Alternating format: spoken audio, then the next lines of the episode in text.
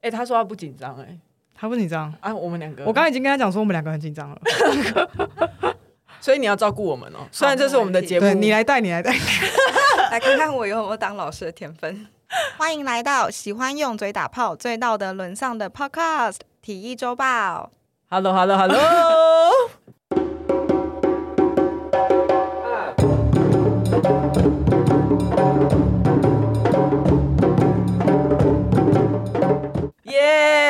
等下不行不行，你放松一点。我要怎么放松？你是不是有点紧张？对啊，那你跟大家讲为什么我们现在那么紧张？我们从来没有邀过博士，而且我们应该是第一次邀请书的作者吧？对，没有错。对，因为之前都是因为我们之前念的第二性作者已经已经已经联络不到了，对。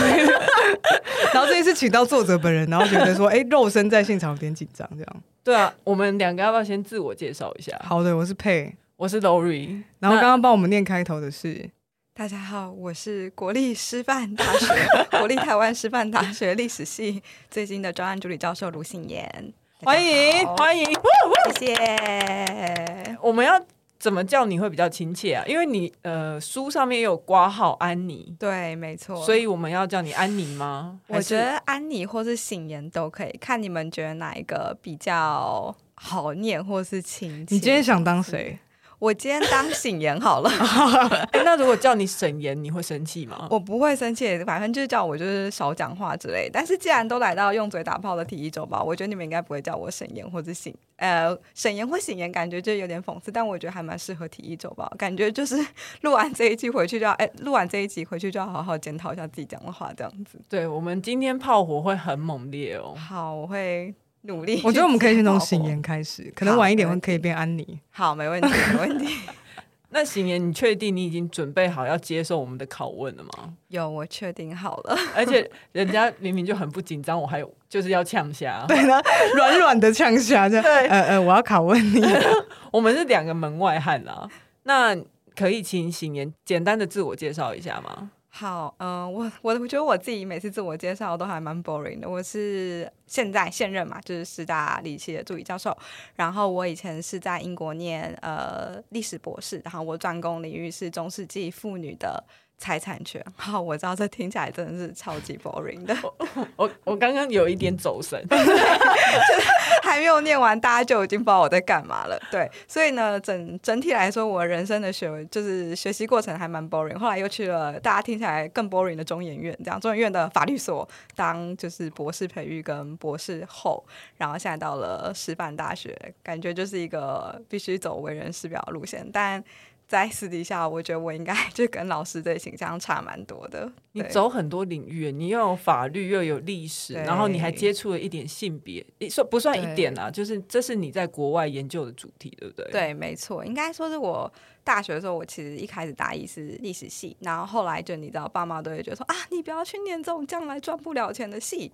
然后就是真的啊，对啊，对啊，是真的，对，开始了吗？拷问开始，对 对对，是真的。所以，所以他们就说你要不要去双主修一下法律？这样你知道律师都过非常好。我有个朋友，他当律师没几年，他就买了 BMW，我觉得非常非常的羡慕。对，反正就是但修了，我也很羡慕，对我也非常羡慕啊。但修了法律系之后，发现好像自己还是蛮喜欢历史，但是就是因为都有双学位，所以就出国念就是硕士。然后因为我对中世纪的历史非常非常有兴趣，因为其实。台湾讲中世纪的历史很少，这就很像你隔了一层纱，就是你在追一个人或你喜欢一个人的时候，通常都是他越神秘越有吸引力。嗯，所以就出去念了这种故事，然后念了之后才发现，Oh my God，就是就你才发现看清楚他的真面目，但是没办法偷偷洗下去了。那那时候其实梦想是想要回来大学当教授。天啊，我怎么 二十几岁就有这种 摧残人生的梦想？对啊，你的你二十几岁的时候你就已经 对结束你的人生了。对，我也觉得我二十几岁，我二十几岁就已经找到终点了。哎，真的，这都要怪我，就十八岁念大一的时候，然后我们西藏历史老师，反正就他们就表现出一副就非常博学的样子。然后那时候他是不是很帅？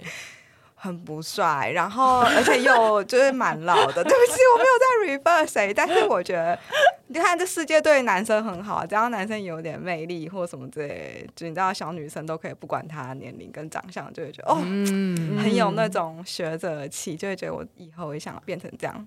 但殊不知生女女本身就有一个，你知道，你过了四十岁就会变成被说老阿婆，所以 我觉得女性可能没有办法像男性一样。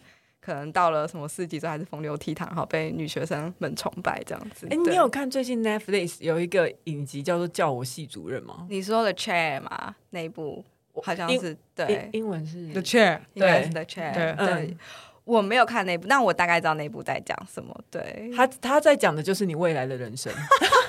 对啊，等到你当系主任的时候，应该会跟那个样子差不多。对，你就是会被系上的男教授、老男教授们霸凌，明明你才是系主任。对，然后学生就会说那个老巫婆，或者说就是你知道，如果你比较 uptight 一点，他就会说哦那个老处女，不管你有没有结婚，他们都会这样叫你。对，好，那为什么你会想要在台湾写一部关于男性的历史的书？如果既然你是念性别，你知道女性都是弱势，算是弱势的话，嗯，为什么你竟然是挑男性的历史来写？因为我觉得其实台湾的性别论述跟就是性别平等上面缺了很大的一块是男性这一块，然后我觉得你真正要达到性别平等，基本上你还是要走回去。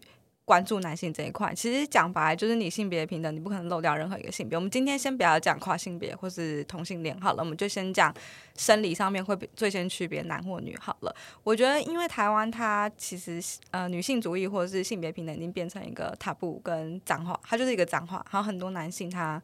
不会去想要碰这个词，尤其是像大学男生，如果就是系上开一些什么，就是性别哦，比如说女性主义史，或是妇女运动史，那男性如果去修的话，可能身边的男性同才可能你知道十八十九岁说，呃，干你同性恋哦，你干嘛修那种东西？然后就是你知道，就是很很男生讲就觉得，反正你去修修性别就是很娘炮的人，所以我觉得其实我觉得主要是因为男台湾男性他们一直觉得。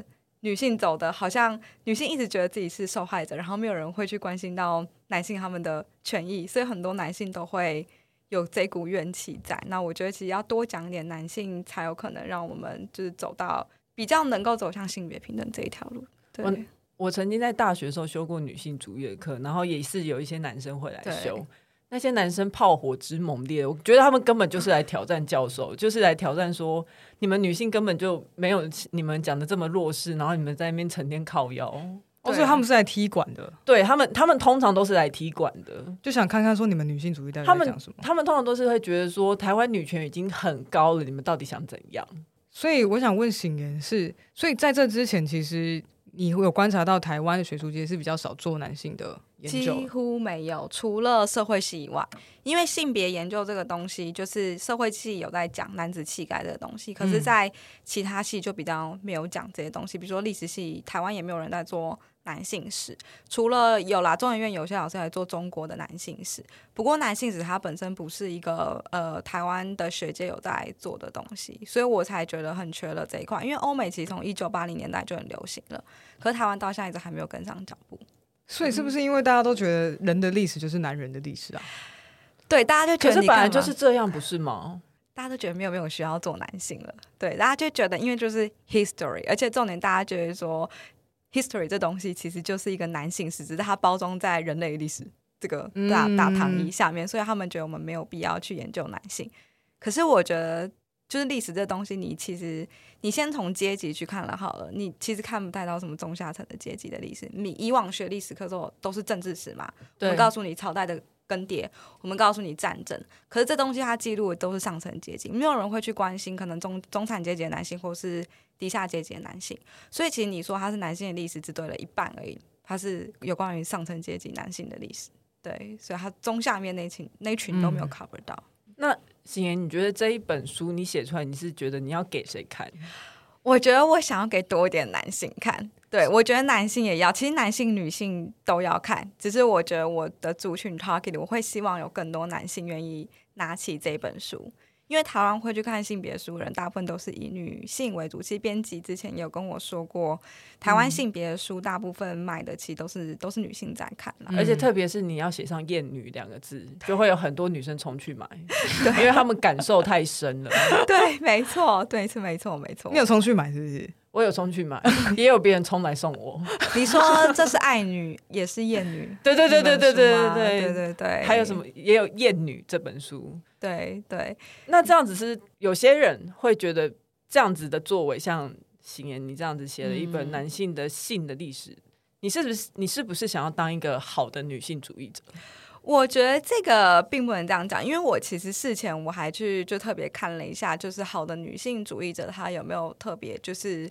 的 definition 这样子，我觉得好像我们两边对于就是 good feminist 的那个定义有点不太一样，因为像之前有个作者他就出了一个叫 bad feminist，就是我是一个坏的女性主义者，他意思就是说他并没有那么去争取就女呃，他知道女性应该要追求平等，他也就是包含了这个思想，但是他喜欢粉红色，然后甚至是他他认为他走在路上被 cat calling 或者是就是人家就是对他吹口哨，他反而会觉得说这是一种赞、呃、美，他是一种赞美，可是他说可是我。觉得我还蛮支持性别平等，可是我喜欢这些行为，是不是代表我是一个 bad feminist？、嗯、然后 good feminist，它主要应该是在讲说是那些非常有 involve 在就是这些呃替女权争争取运动的这些人，甚至有人会说，就是这种好的女性主义者，就是指说通常他们都会秀出一股呃我比你好，比如说他们会对于一些没有特别去争争取女性权益的女性，会觉得说你怎么那么。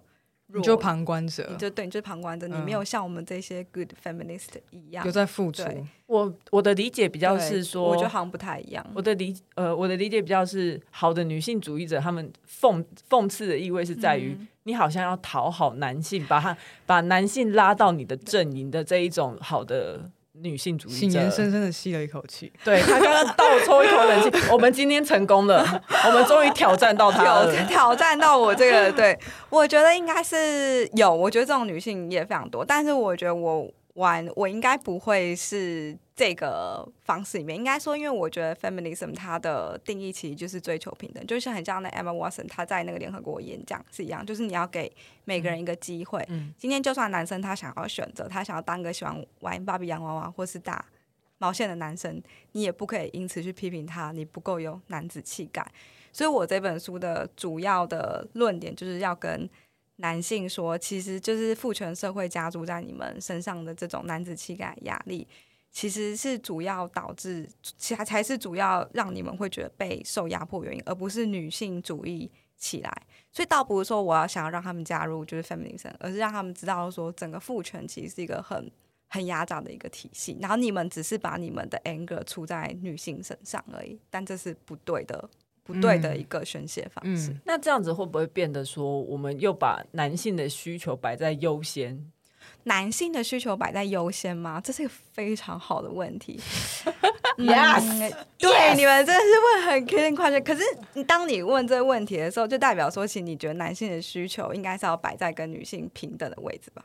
平等或后面，平等或不重要，不重要。我觉得这也是一个呃父权体制之下的另外一种现象，会造成很多女生会觉得男性你都这是我们的反动吧？对啊，你都已经就当就是支配者这么久了，凭什么你还要被摆在最前面？就是为什么我需要跟你说，哎、欸，我们父权有毒哦，所以。你应该要站在我们这边，要避免你也被受到侵害。就是你为什么不能单纯只是因为想要支持我而加入我们性别平等的阵营？我觉得这个可以。就假如今天有个男生他跟你说，就我觉得单纯我就是想要支持女性。我觉得这个是最最纯粹，且是最好的。可是大部分男性他没有意识到，大部分男性他都很羞于去支持女性的权利。大部分男性就会觉得说啊，都给你们讲就好啦，我们就是我们就是加害者啊。但没有人可以理解，就是我我生下来的这种，我觉得应该说男性他本身他不是很诚实的想要去面对自己受到的这种。这种压力，所以我觉得应该不算是多多少少也有点是希望他可以，就是男生可以打开眼睛看一下，就是正视，就是他要去正视自己的过去跟他是怎么被养成的，他才有办法去去认知到自己的脆弱跟自己未来路这样子。对，但他们但不是说我们把社会把男性的需求放在前面，应该说男性自己要睁开眼睛，因为我觉得大部分男生他在性别这条路上他都是闭着眼睛的。哦，这是我们的策略，就是先让他看见说他的困境是从何而来。而来，对，嗯，好，那我们来谈谈这本书。前面、啊、前面这样炮火会太猛烈吗？这样不会，我觉得非常好，我觉得非常好，非常开心哦。书就是要被拿来批评的、啊，对，是哦，对没有吧？刚刚有批评到吗？好，我们刚刚蛮蛮批评的，有算有质疑啦。我说认真的，第那个时候我收到这个邀请，就是书的这个邀请的时候，我就想说。还不够多吗？要还要讲男性讲多久？真的假的？所以你看了很多男性的事那个论述吗？我没有。我只是觉得，我只是觉得，我充斥着我，我在一个充斥男性呃权利的世界里面，我想要看更多女性的书。为什么今天还要寄给我一本在讲男子气概？就是我还干我我懂哎、欸，我一开始想说，为什么我要了解男子气概？对，但是看了之后，真的会觉得没有想到很有趣，就是原本原本在女性的世界困惑的一些盲点，从那边了了解到了。嗯，对，就是因为它的根本可能是。大家在互相互相流动的，而且我必须说，这本书里面其实也不完全都是在挺男生，因为有时候有一些挂号的地方真的是非常好笑，就是 很嘴超嘴的，就是在在嘴男生的时候，我觉得超级好笑，太有趣。我都因为我在写的时候，我还就是顺便把一些我觉得很沙文主义的人一起写进去，比如编辑。就我原本以为就没有人会发现这件事情，但是后来有些学术界的老师还有私底下就是。自己家就是 message 我，然后就说：“哎、欸，你是不是批评了那个谁谁谁？”然后我说：“老师，你居然有看到？”他说：“赞，有跟上时事。”你还有骂的那个什么副 不是 故故宫的那个事情已经写进去了，嗯、就是很很 follow。那我们来谈谈那个男子气概到底毒在哪里？为什么是有毒的？其实 toxic masculinity 这个“毒”的字啊，其实是现代创造出来的。以前其实没有没有这个词。我们讲有毒男子气概，主要是讲说他对整个社会有毒是不好的。那主要是在讲现代有些男性他对女性还是保持刻板印象，比如说你女性就是应该有什么样子啊，你就是要温柔，你要持家，然后你要呃很有这种女性的这种。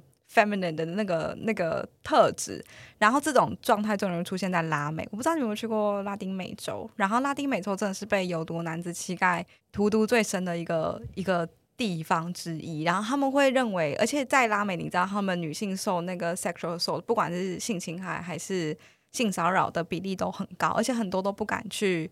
去警局报案这样子，而且就是你知道，大家有常在滑那个 Instagram 的 TikTok 吗？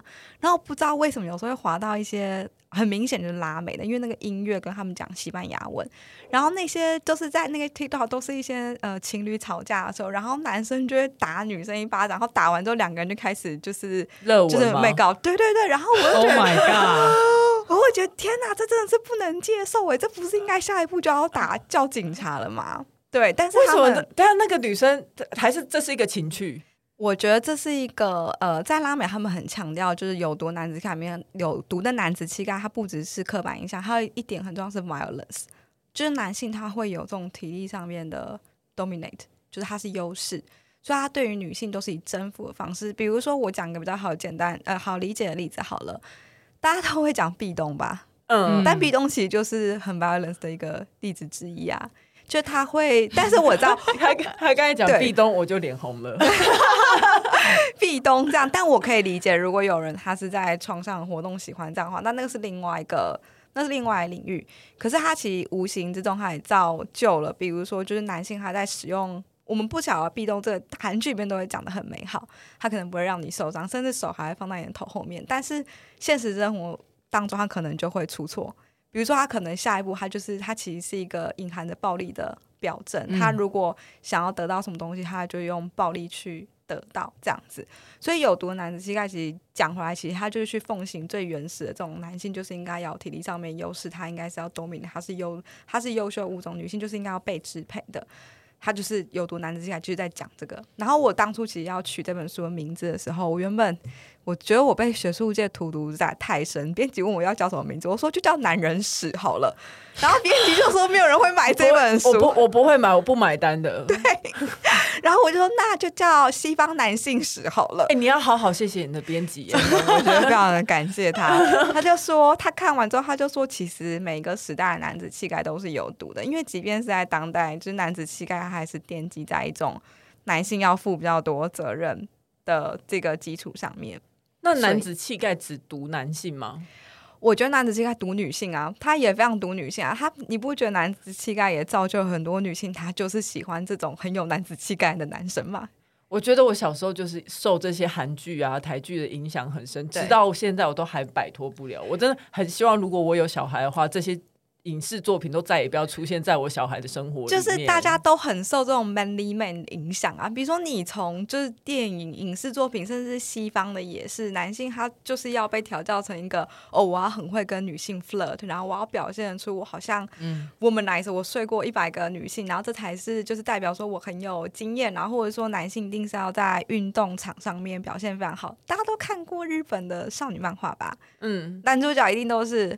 很会运动的，就算不会很会运动，他可能也是在这个包装之下。比如说，这个男性他可能是比较呃稳斯文的，可是，在某个点就会发现他其实全能，他运动又好，然后他呃功课又好，然后他反正就是非常的厉害。面面对，而且重点是在这种情境之下，男性的表现一定会比女性好。也就是说，从小你看这种恋爱作品，或者是说文学、影视，然后再到漫画。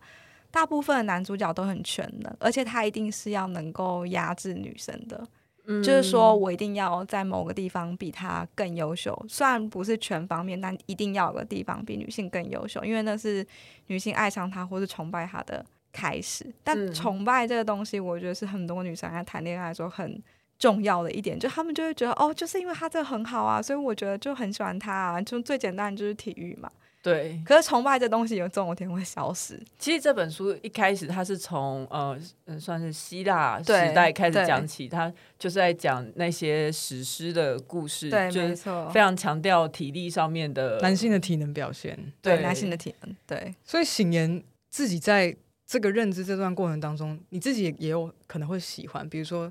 你觉得有毒的男子气概那一种那种印象的男生吗？哦，会啊，我觉得自己会觉得说，你也会对不对？我觉得这样对吗？嗯，我觉得可能时间久了就会发现他其他缺点的时候，就会觉得嗯，这个很不 OK。但是我长 在长大，就是长大了，就是小时候就会觉得，就是你就是喜欢那种哦，运动又好啊，嗯、然后就是表现出很男子气概的男生。但是我觉得这没有办法。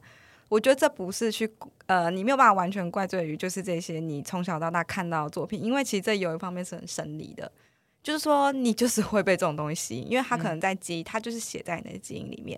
因为我其实有跟一些我有一位朋友，他是就是法国巴斯克就是研究院的医学医学博士，然后他就说，其实你知道很多女性她很喜欢那种，我们都会讲一句话叫“男人不坏，女人不爱”嘛。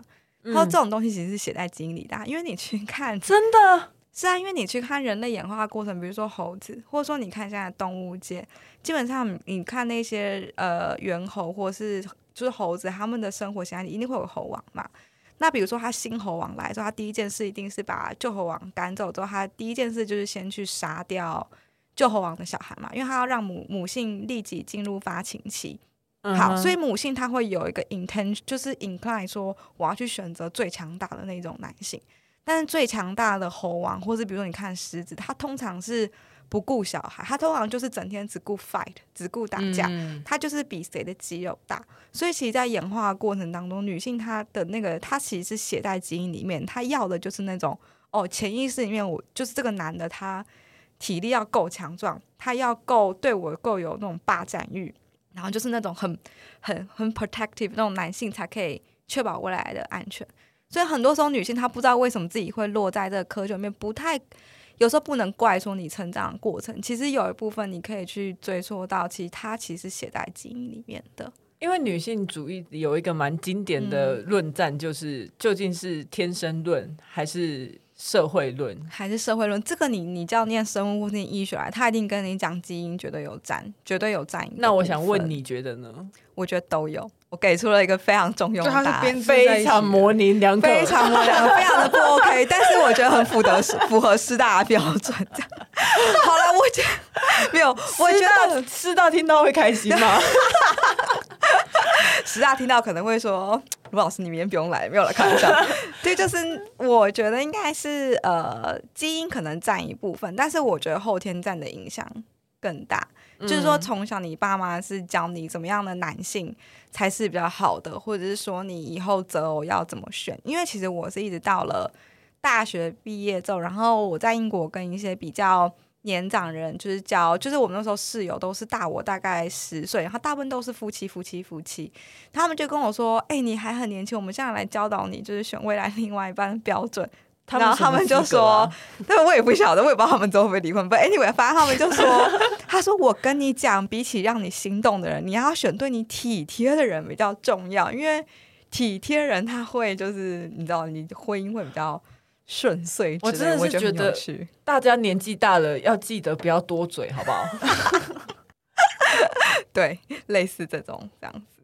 那这样子谈恋爱就很就不不走心了哎。可是我觉得他们的策略就是，如果你要结婚，但他们就是忘了一个一个一个假设点是，假如我不结婚的，嗯，假如我人生不以结婚为目标，我就是想要 casual sex，我要怎么办？嗯，我觉得这很好，因为我在英国的时候，其实呃身边很多女性，她其实就是走一个 casual sex 的路线，她就是反正反正现在交友软体那么多，我如果想要发泄我的生理欲望的话，其实我约约就有了，对啊，所以现在其实国外也蛮流行。这个模式，我觉得他们流行很久了。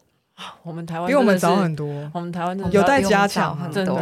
而且我来讲个故事，你们会很喜欢。就是我觉得国外它比较没有特别，因为女性，他们比较不会因为女性走一个 casual sex 的路线而瞧不起你，或者说认为你很脏。因为其实我必须要讲，还在我念大学的时候，我知道班上有些男性会耳语说这个女生比较随便，或者说破马类似，对。嗯可是我就会觉得说，可是那是他的权利啊。今天如果男生这样你，你你就不会用这种这种词去、嗯、去形容，而且你还会给他一个很棒的封号，叫做什么千人斩之类的。嗯，或者说你你就会觉得很有能力，你会把他捧在一个很高的位置。可是当今天女性做这件事情的时候，你就是各种瞧不起。然后我就会想说。这是一个很有趣的论述，因为当你比如说你你单就性行为来讲好了，你家的假如今天你家的水电坏掉，你一定会想要找一个有经验的水电工啊，但为什么在性行为上面你就会坚持说我要找一个没有经验的处女呢？对，超奇怪的。可是现在应该台湾有好一点了。我觉得就是有有好一点，不过就是我觉得在英国的时候，你可以感受到其实更自由，就他不会因为你的过去去 judge 你，或者是说他们会接受女性，她同时间可能有很多的性伴侣。嗯，这是他们就，而且重点是我朋友就是这样，然后各个男性的性伴侣也知道彼此的存在。我觉得我们现在身边朋友应该都是蛮奉行这个这个信仰的吧。你说我吗？因为你讲这段话，你是不是？对，你讲这段话，但是我觉得醒言接触到 你现在如果接触到的学生应，应该应该会蛮朝这个方向的。我觉得有可能，但因为我九二才开学，然后这会是我第一次。哎、欸，可是他是你是历史系的，对，历史系。他们哦，那可能不一定。他们历史系应该是，那我不知道，我真的不确定。太好笑了，我妈呀！而且还是师大，我天，讲 哦，那真的有待商榷了。嗯、对对对，那可以帮我们定义一下男子气概到底是什么吗？男子气概讲简单一点，就是一个社会对于什么样才叫一个男人的标准。但它会随着时代改变，这个概念是一直在变动的，对不对？对，它是一直在变动的。怎么样才能够被称为男人？你可以从古希腊到当代，每个时代都有不一样的标准。但是我觉得最重要，它其实重点就是一个，就是支配。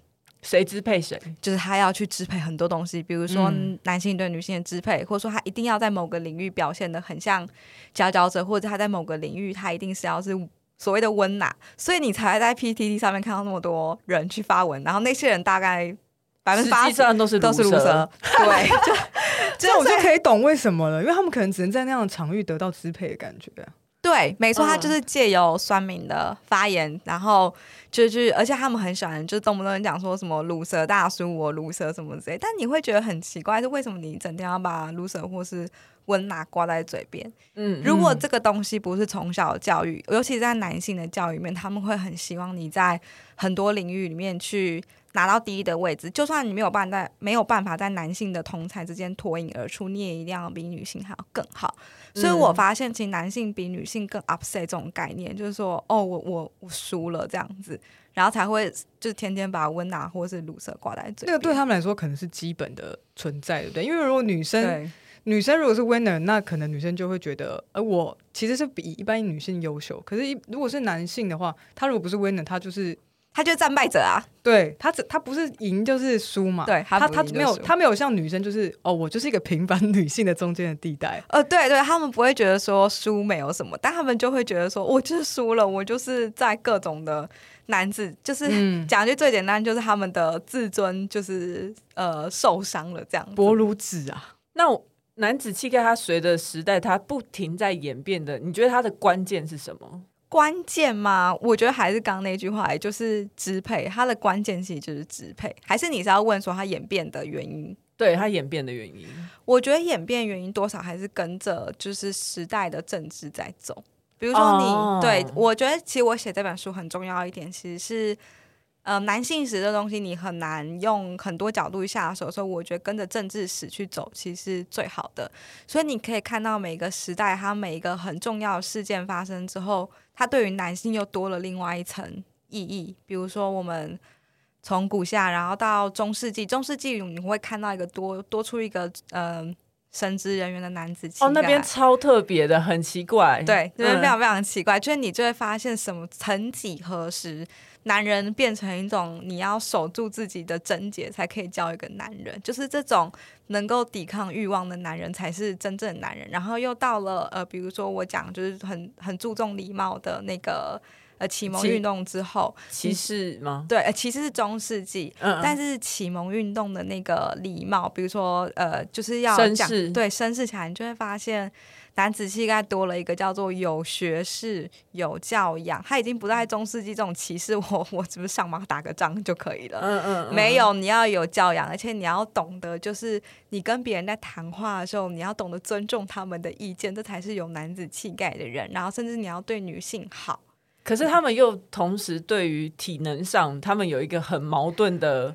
想对、呃、想法在拉扯他们，对他们会觉得，像我其实有写到，其实像工业革命之后，你可以看得出来，比如说男性阶级，他甚至中产阶级开始出现了之后，他其实靠着经商或是原本地产致富的那一群贵族，他们渐渐已经跟体能已经扯扯不上关系。比如说打仗有佣兵去打，就是专专业的军队，那我可能靠着祖产，然后可能靠着经商我致富，体能不再是我人生当中很重要的一部分。他但是下层阶级这时候又会想要把把自己跟上层阶级男人做一个区隔，他们就会觉得像我们这种靠体力活工作的男性，我们有强健肌肉，我们有六块肌，我们才是最 man 的男性。所以你可以看到男子气概，他也有阶级之间的意识。然后上层阶级的这些贵族，他也会感到就觉得这种看望着自己的大肚腩，也会开始觉得哦，我是不是你知道该练一下了？嗯，对。对于甚甚至这种已经逝去的这种体力，他们也表现出不少缅怀的样子，这样子。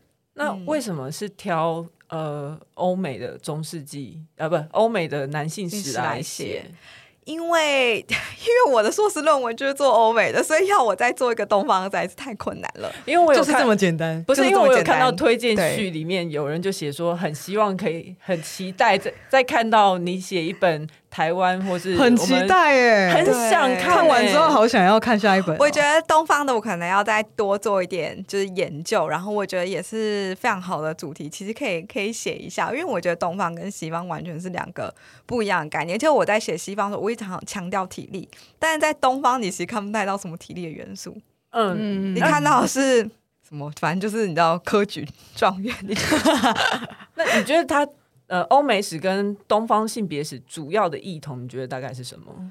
我觉得，如果你是以性别史来看的话，我会觉得欧美的性别史其实比较健全，就是它关于比如说跨性别的讨论，然后男性的讨论、女性的讨论都比较健全。可是台湾还是只比较停留在呃女性史的讨论，然后甚至是呃我们一开始其实性别这个史讲出来，女性接下来是那个同性恋的历史。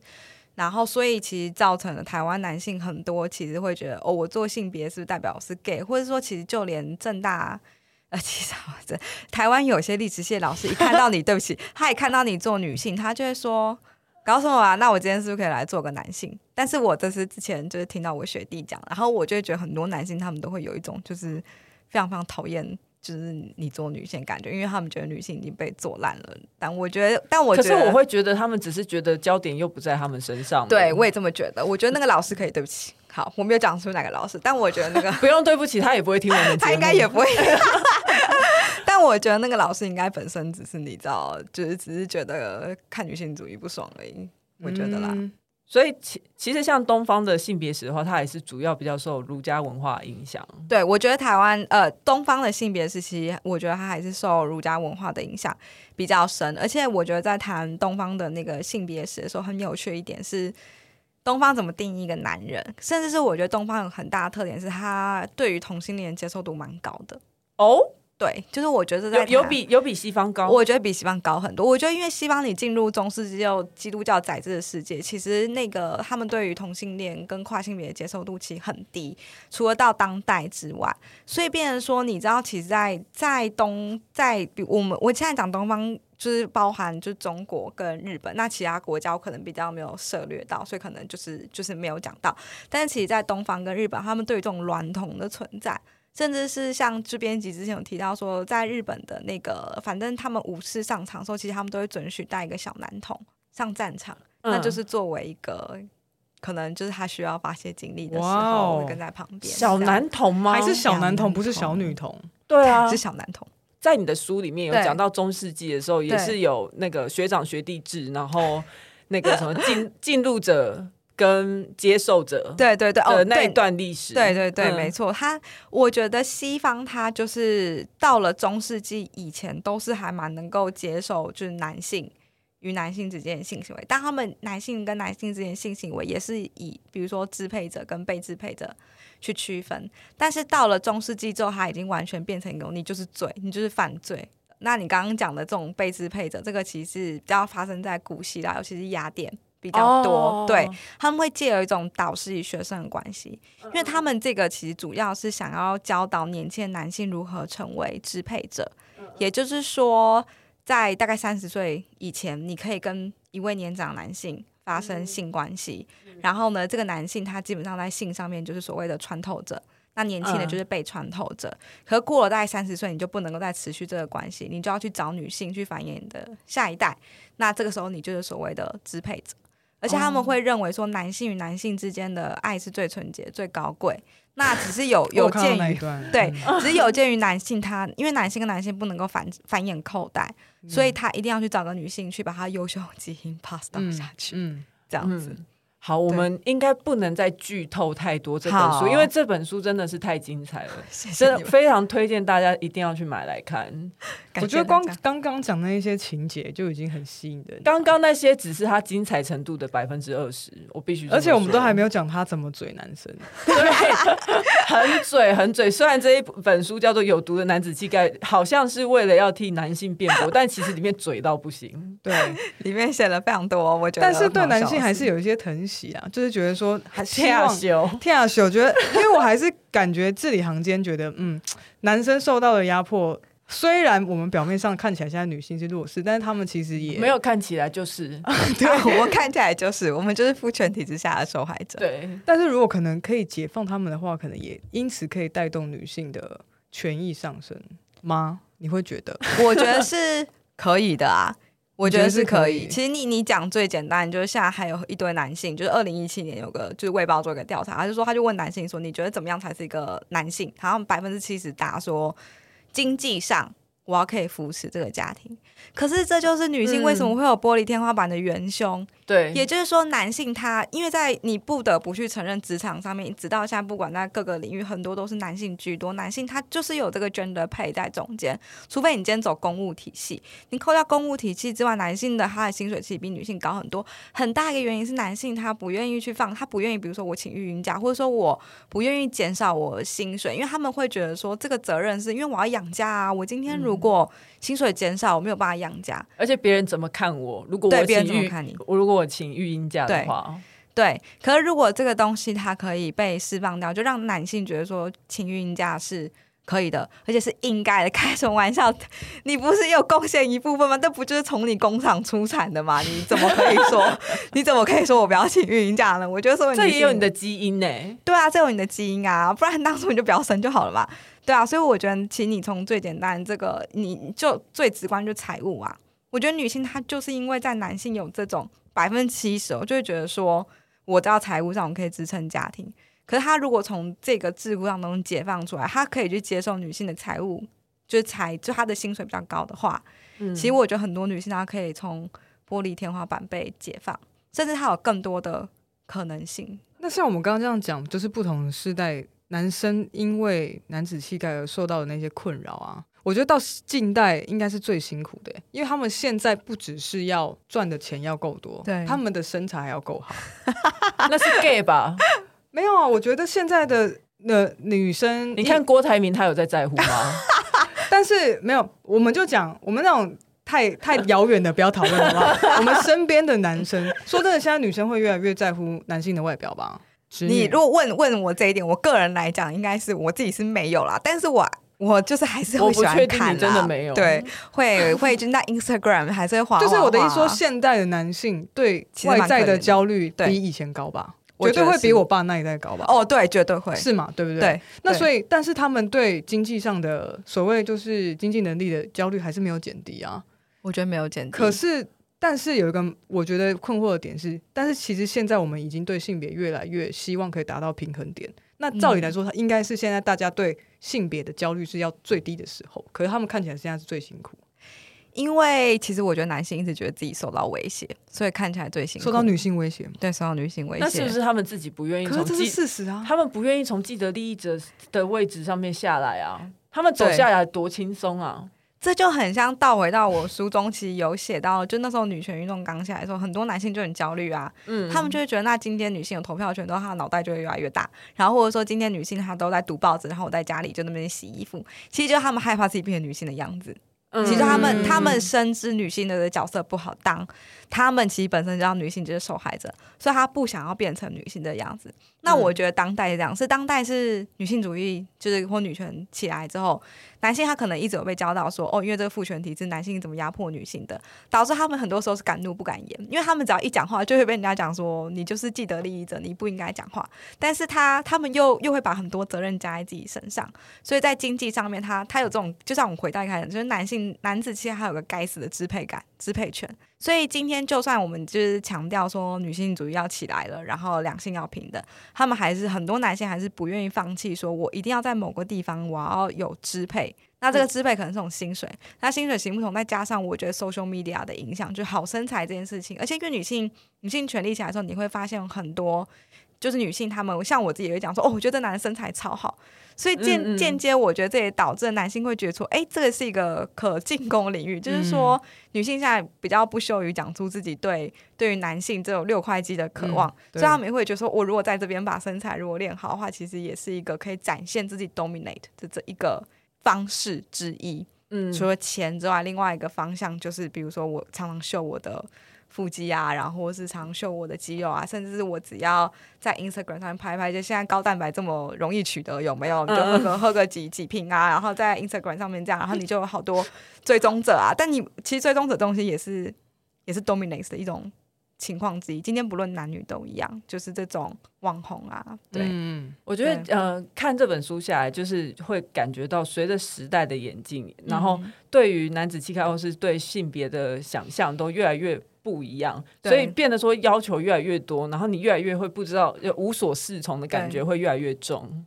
对，而且当要求越来越多的时候，我觉得很多男性他不愿意去放弃传统的这一块，传统怎么样是一个男性，所以才会导致他们枷锁越来越多，然后会觉得责任越来越多这样子，然后又会觉得说自己可能很多地方被剥夺了一些利益，比如说女性她她会觉得哦，我自己薪资这么低，很有可能有有一部分是被。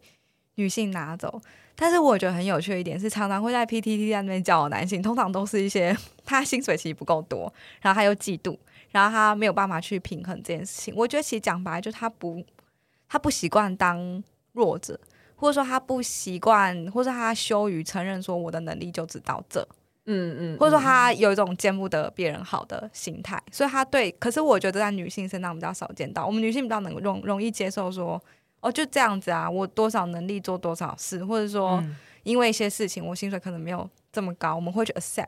可能男性他可能会他看到别的男性哦很赚很多啊，然后又可以什么养出一堆足科太太之类，他会觉得他自己不够男人，对，然后还会攻击说他们就是资源回收业啊？什么意思？就哎，你们不知道这个吗？就他们说足科很多工程师都会去找那种很漂亮的。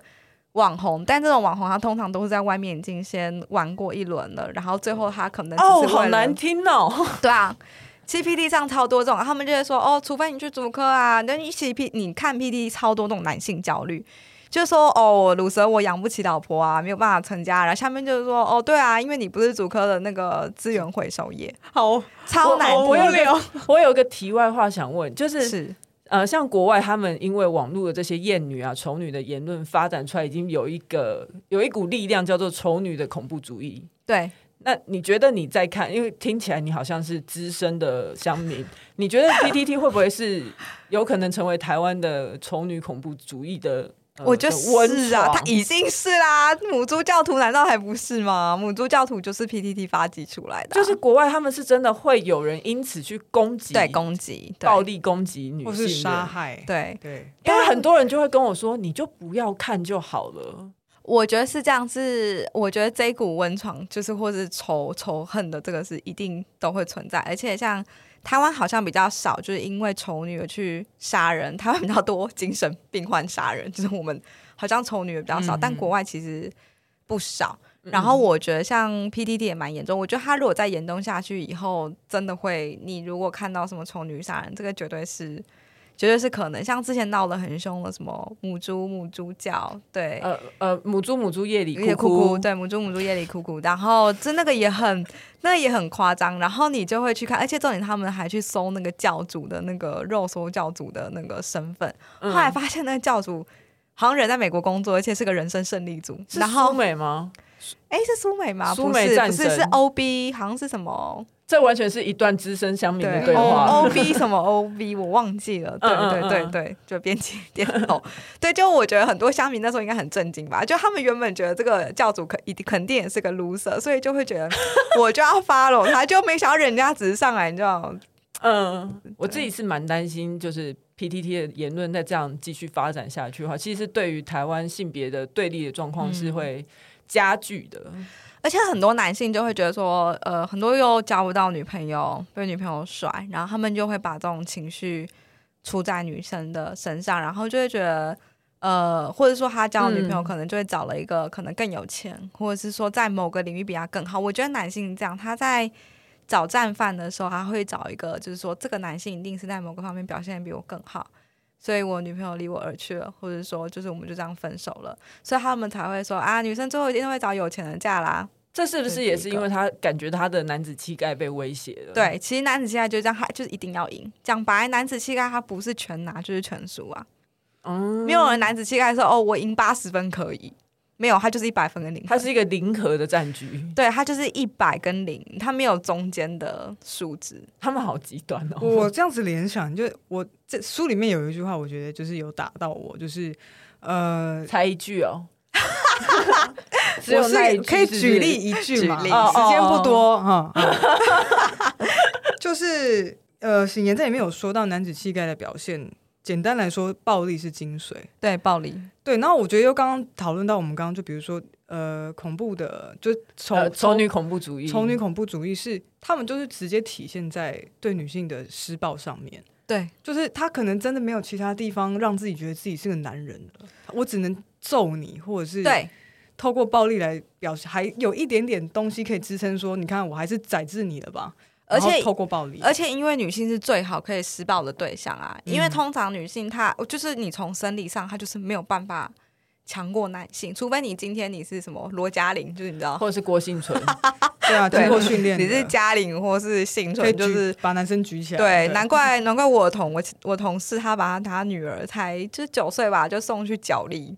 那这个是有远见的，对，非常非常有远见。这样，除非这个女性她可能本身运动非常好，不然其实女性是最好可以。女性跟小孩嘛，反正就是弱者，嗯，她要找个她可能不会被反扑，甚至她可以很确定我就是可以施暴。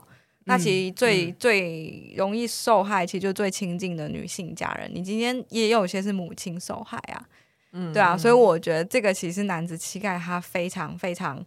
呃，令人我觉得非常呃，我觉得算是蛮危险，而且我觉得比较危险是大家在教育男性如何发泄情绪的时候没有教育好，嗯、因为很多男性他从小受的教育就是说，呃，是男生就不要哭，男人有泪不轻弹。导致说，我觉得西下有黄金，对男人膝下，我就会觉得有什么关系？男人有泪尽量谈啊，谈越多，谈越多越好。因为其实呃，哭其实是有被科学证实说它是一个很好你可以释放情绪的方式，嗯嗯嗯、或者说很多男性他不想不喜欢说。但我可以或者是不表露情绪，对，因为他们觉得这才是 man 的表现。你知道会表露情绪 emotion 的，这都是女性。比如说 hysteria，它就是子宫啊，它其实 hysteria 就是就是希腊文里面还呃就是那个拉丁文，它其实就是子宫的意思。嗯，所以表露情绪是女性独有了，那男性不可以。所以导致于我觉得很多男性在成长的过程当中，他们并没有去学习什么叫做正确的发泄情绪，所以最后才会觉得说我把生我把怒气出泄在别人发泄在别人身上是很好表现出男子气概，既可以表现出男子气概，也可以就是宣泄我情绪的方式。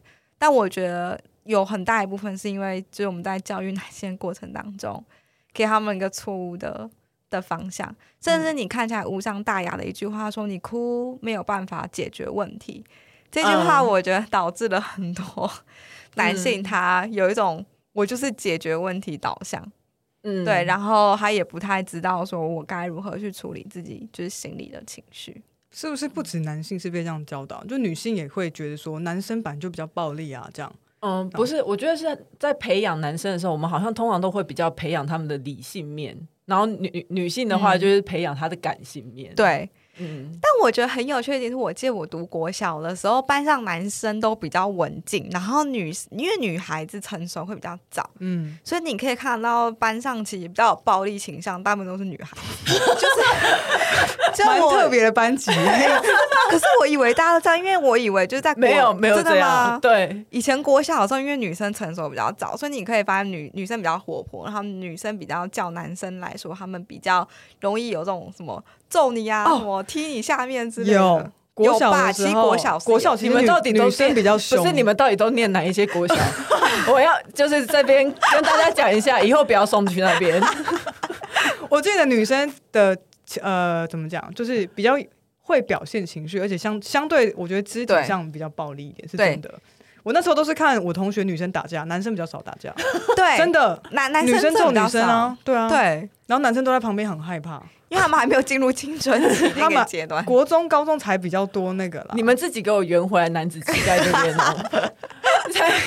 没有，我刚刚就是想说，我觉得其实有很多女生也是被这样子教育大的，啊，就是觉得说男生跟男生的本质是暴力，你懂吗？嗯、有很多女性也是这样认为，哦。如果我也想要握有权力的话，我就要模仿男性的暴力。嗯、其实主要他的一个点就是男性，我们会觉得男性特质是好的，啊。你今天讲说你必须要坚强，坚强通常用在男性身上，懦弱通常说你不要懦弱，像个女孩子一样一直哭，一直哭，就不要婆婆妈妈的。对，没错，这都是你不要三姑六婆的，这都是女性的女性的形容词。也就是说，我觉得有毒男子气概嘛，它里面有个很很重要一点是，我们会觉得男性的特质都是好的，嗯，是好的，所以我们要去模仿这些好的男性特质。但是其实我觉得在这种框架之下，女性她不知不觉她也是学到了一个有毒的。气概，比如说很多女性主义者，或者很多有很多女性，她会说，女生要独立，女性要坚强，女性要赚够多钱。我必须呃，我结了婚，我还要喂喂母奶，然后我还要去当，我还要去当职业妈妈，嗯，喂母奶，职业妈妈，我要持家，我要跟老公 AA，因为我是一个独立的女性。但是我觉得很忽略了，在一段婚姻关系当中，其实两边他不不单只是告，就是只靠着说。哦，我独立或者怎样，他有有一大部分是我们可能都不太理解的感情在底下运作。嗯嗯。但是很多女性主义者，她就会觉得说，女性你就应该要达到这些所谓好的标准，但他们都没有知道这些好的标准其实就是有毒的男子气概的一环。比如说，我们今天其实大家有看过那个 Emma Watson 她演的跟那个罗罗莎什么那个忘记她的名字，那个爱尔兰裔演员，他们演小妇人。好，我看过，嗯，但我觉得我里面很被那个 Emma Watson 她讲的一句话给撼动。她不是跟乔说，嗯，我想要当个家庭主妇，但这并不代表说我的梦想比你的更微不足道。嗯嗯嗯，你为什么不能够接受我？就是我愿意让我的先生在外面可能赚钱到。我的梦想就是在家里带小孩，然后当家庭主妇。嗯，因为我现实当中 也遇过这种人，所以我觉得那时候也是深深的，就是有打醒我。因为那时候我就会觉得女性就是应该有自己的工作。那是我在英国的时候，可遇到这个朋友，我觉得因为她老公也对她非常好，而且也非常尊重她的各种想法，我就会觉得说，对啊，为什么人家当家庭主妇，我就没有办法去尊重她？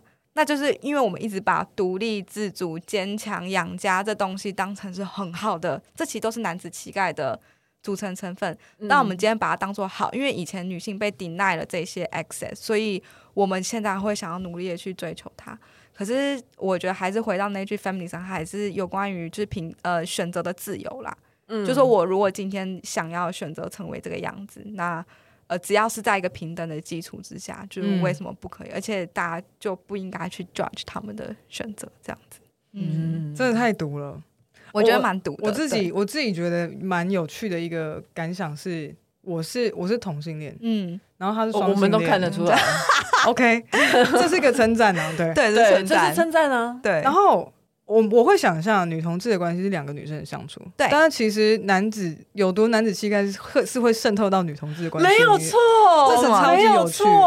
就是就像您讲的啊，其实在，在、嗯、呃，不只是。外人会觉得说：“哎，那你们谁是男生，谁是女生？”我自己已经非常厌恶这个问题。Uh, 可是，在很多呃同性的关系里面，嗯、还是会有一个要所谓的穿透者跟被穿透者，就是，然后他也会上升到他你们关系当中的权力的支配，对，跟对那某一某一方就会希望对方拥有相对更多的男性的踢婆文化之类的，就踢你可能，所以我就觉得看一看，我就觉得哦、嗯 oh, fuck。我被毒好久，哦、就是我，啊、我明明就是跟女生在一起，你不止被毒好久，你还捍卫她。你基本上捍卫他，他一直觉得我很沙文啊。对，对我觉得大家都被毒很久，因为像我高中的时候，我高中读女校，然后你也知道，就女校里面都会有一些比较呃爱打篮球的男生，或者是怎么样。可是我，我男生呃，对不起，女生哦哦，哦，就是运动很好，他大家就会自然而然就会觉得崇拜他们，然后他们就，啊、你可以看得到，从高一你觉得还好，他好像还有带点女性的特质，比如说他不不排斥穿裙子，然后他也喜欢粉红色。可是你会发现到了高三之后，他们整个大转变，我觉得那是一个他可能在无形的压力之下被逼到这样做，但是我后来去了爱丁堡之后，我其实那时候班上大概两三对两两对同志，然后都是女女的，然后我觉得完全让我看到不一样的，就是呃同志文化。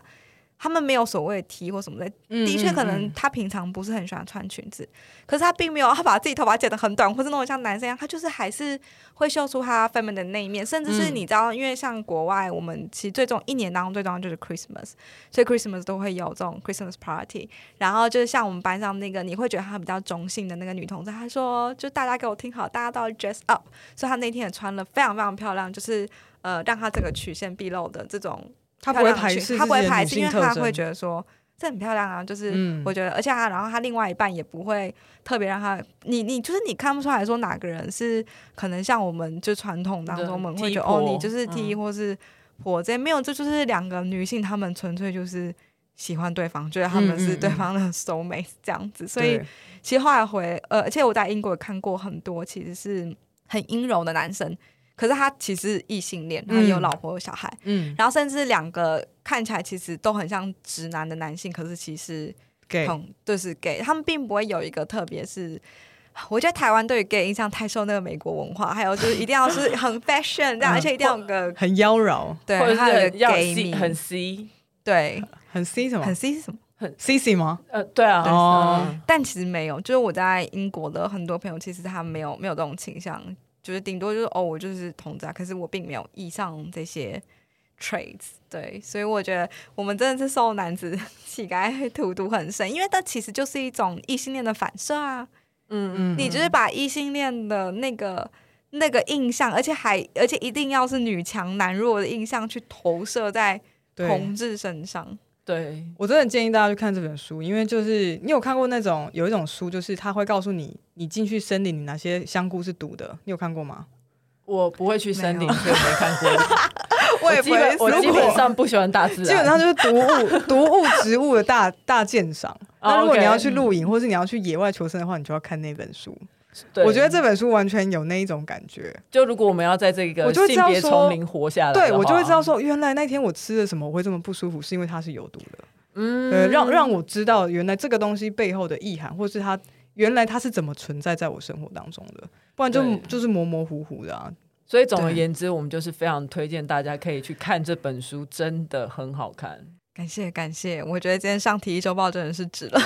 那也谢谢请。审醒言，也 谢谢醒言来到体育周报，来陪我们尬聊，然后还被我们拷问，还被我们攻击，非常非常开心。对，真的吗？你有开心吗？对啊，因为我觉得我对图，我觉得这是一个受虐考，因为在图在学术界的时候，就是你的作品受到越多批评跟攻击，才是越好的。哦，OK，对，代表有话，就是大家会想要从你的作品当中去看到，或是延伸，或是奠基在作品之上。更多可探讨之处，对，开探，对对对对，没错，你很适合走学术界，欢 欢迎什么他吗？我哎、欸，是我，欢迎大家加入。因为我刚刚跟他讲说我，没有，那给你做结论啊，你你收尾啊。好，结论就是，我们今天很可惜没有让醒言露出他安妮的那一面。但是，对耶，因为刚刚我本来想要很像跟他冷笑伟，可是你的、你的、你的仿纲实在太经典了，然后也真的导出了他很多就是醒言其他的面相嘛。嗯哼，对。那我们希望有一天我们可以看到醒言写出下一部关于亚洲或是东方。下一次就用安妮，下次没问题喽。编辑已经把这句话记下来了，编辑一定会逼我的。我跟你讲，好，那最后喜欢体育周报的话，请给我们五星评价，追踪我们的 IG，然后更喜欢我们一点的话，还可以抖内给我们。如果你 呃刷一把爱心啊，各位刷起来，刷起来。如果你这一次呃不想抖内的话也没有关系，你可以把这个钱拿去买醒言的书，《有毒的男子气概》啊，停一下，好。那谢谢醒言，谢谢，谢谢。拜拜。